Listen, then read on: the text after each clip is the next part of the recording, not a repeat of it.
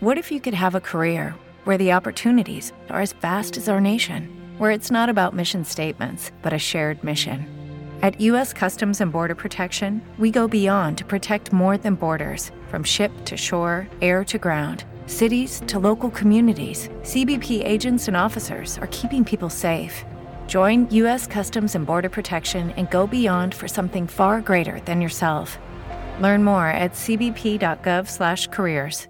Gracias, querido amigo don Luis del Pino, y mis más cordiales saludos a los oyentes. Hoy tomamos este segundo café con una ilustre y erudita señora, doña Susana del Pino, licenciada en Historia del Arte y enamorada de la verdad con rigurosidad. Doña Susana ya ha estado en otras ocasiones compartiendo este tiempo con nosotros y le damos con sincero cariño la bienvenida por volver a estar con nosotros en este tiempo de radio. Susana, muy buenos días y gracias. Buenos días, Paco. Encantada de compartir con vosotros este segundo café. Un saludo a toda la audiencia y, y también a don Luis del Pino, por supuesto, que aunque no somos familia, pero compartimos un bonito apellido. Pues sí, un apellido precioso, del Pino. Pero entramos ya en materia, ¿vale? Es mucho lo que se ha tergiversado la historia de España por intereses espúreos que no tienen nada que ver con la realidad. La historia de la hispanidad se puede contemplar desde muchas perspectivas. Hoy, para comenzar, podremos hacerlo desde la perspectiva del ángulo histórico-político. ¿Le parece bien, Susana? Pues adelante, por favor.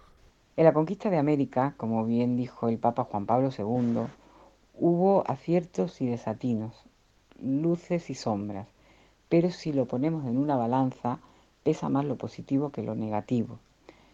Esto es algo que ha ocurrido a lo largo de los siglos en todas las naciones, imperios, civilizaciones. Eh, si hablamos, por ejemplo, de la antigua Roma, cuando eh, los romanos conquistaban nuevos territorios, a excepción de casos en los que existían concesiones o acuerdos ya preestablecidos, ellos imponían sus leyes, su lengua, su organización política, social.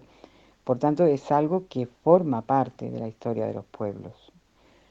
El Día de la Hispanidad, que en España desde 1987 se conoce como el Día de la Fiesta Nacional, es una fecha fundamental en la historia universal, ya que cambió por completo el curso de los acontecimientos en el mundo.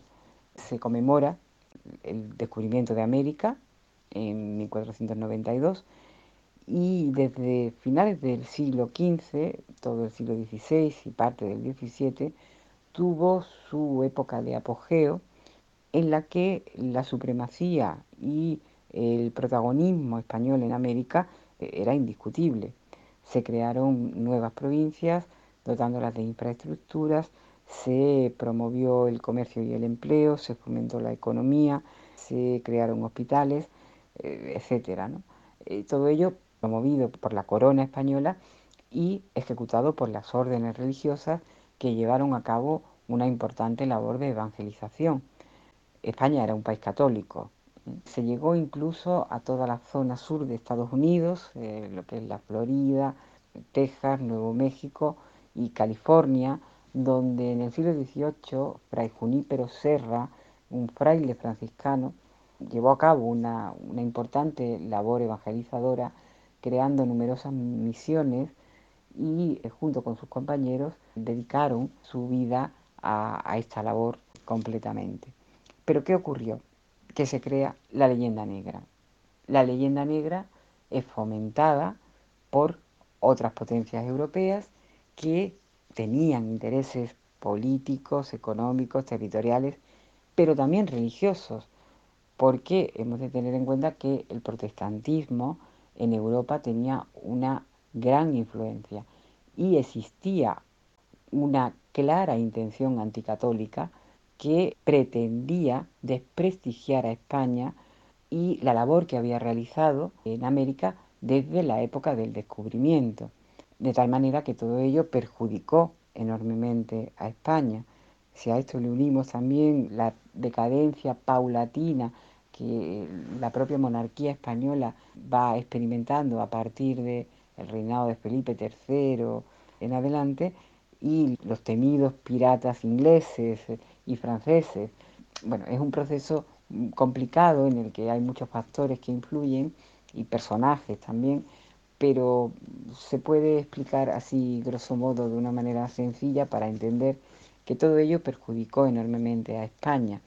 Estas potencias, eh, sobre todo Inglaterra, ayudó a las provincias que querían separarse de la corona española en el siglo XIX y activamente eh, ayudó en este proceso de independencia a países como eh, Colombia, Ecuador, Perú, etcétera, y de una manera mm, activa. Lo que sí es indudable es que España consiguió la máxima expansión de un imperio desde Roma, llevando a cabo un proceso de evangelización mm, importante y eso era algo que ningún otro país lo había hecho hasta entonces. Clarísima su explicación.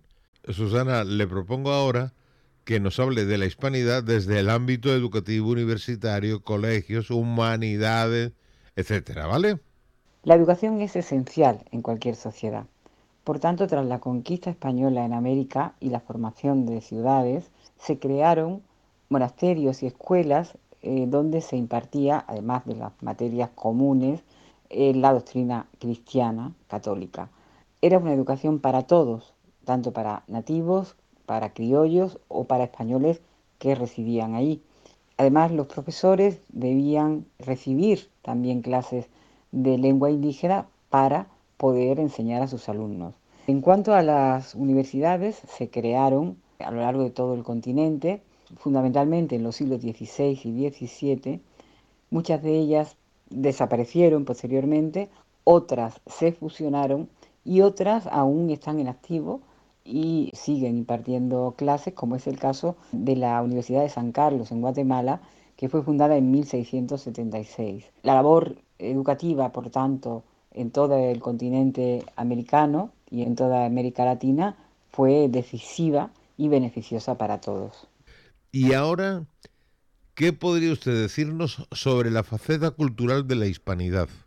Desde el punto de vista artístico, el mestizaje cultural es enriquecedor. Si hablamos de arte, concretamente de arquitectura, en la formación de las ciudades latinoamericanas, el urbanismo se planifica con una plaza central de forma normalmente cuadrada, en torno a la cual se ubican los principales edificios de la ciudad, entre ellos la iglesia o la catedral. Por ello, podemos admirar en numerosas ciudades a lo largo de todo el continente imponentes catedrales que fueron construidas según el estilo imperante de la época en Europa eh, renacimiento, barroco, elementos rococó con neoclasicismo, y esto unido a los elementos autóctonos hacen del arte iberoamericano que sea digno de admiración y eh, objeto de, interesante para el estudio. Otro aspecto importante sería la lengua. La lengua es castellana, que es de las más utilizadas en el mundo y en creciente aumento, es un legado que quedó en Hispanoamérica y curiosamente, el lenguaje cotidiano, con respecto al vocabulario, hay muchas palabras que nosotros ya no usamos y que ellos siguen utilizando. Para terminar ya me gustaría decir que soy española, me siento orgullosa de este pasado con Latinoamérica, tema muy denostado y muy vilipendiado por eh, políticos y medios de comunicación, desafortunadamente, pero a esto no le quiero yo hacer caso. Y quiero resaltar ese carácter noble, ese cariño que eh, los latinoamericanos sienten hacia España y los españoles siempre con agradecimiento. Podríamos continuar hablando con nuestra querida amiga Susana horas, porque el tema lo requiere y subrayo que es usted una persona encantadora. Gracias y hasta siempre. Encantada y gracias siempre a vosotros. Nos quedamos con muchas ganas de continuar con usted, pero hay que finalizar. Así que feliz domingo y hasta pronto, doña Susana del Pino.